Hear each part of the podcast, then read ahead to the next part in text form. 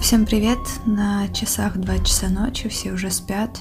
А я только закончила читать книгу Франка Телье «Головоломка». И если вы спросите о том, что я сейчас чувствую, я скажу только одно слово. Жутко. Жутко страшно, местами противно, но безумно интересно.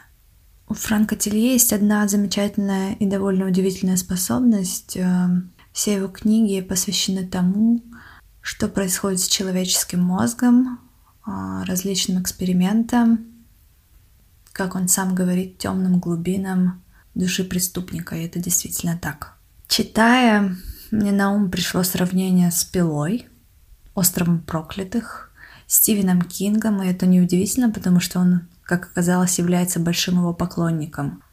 Но и в голове параллельно у меня возникала куча вопросов. На самом деле в этой книге поднимаются довольно животрепещущие темы нашего времени. А именно, если вы помните, была такая Занимательная игра «Синий кит», которая, к сожалению, доводила огромное количество людей до необратимых последствий.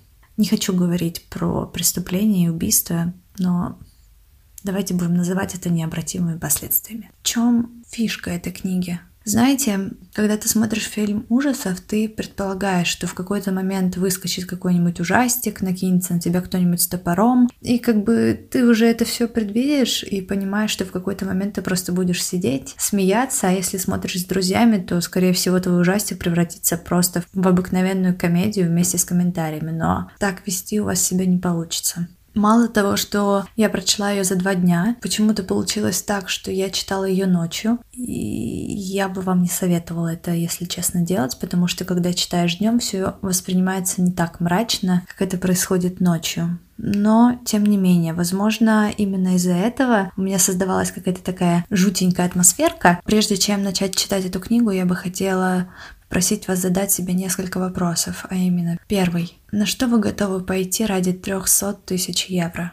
Второй. Насколько далеко вы готовы зайти во время компьютерной или реальной игры? И что вы способны сделать во время жажды победы? Третий. Бывало ли у вас такое, что какие-то моменты замещались или вам казалось, что их не происходило, а люди вам говорили, что это было на самом деле? Ответили на эти вопросы? А теперь открывайте книгу.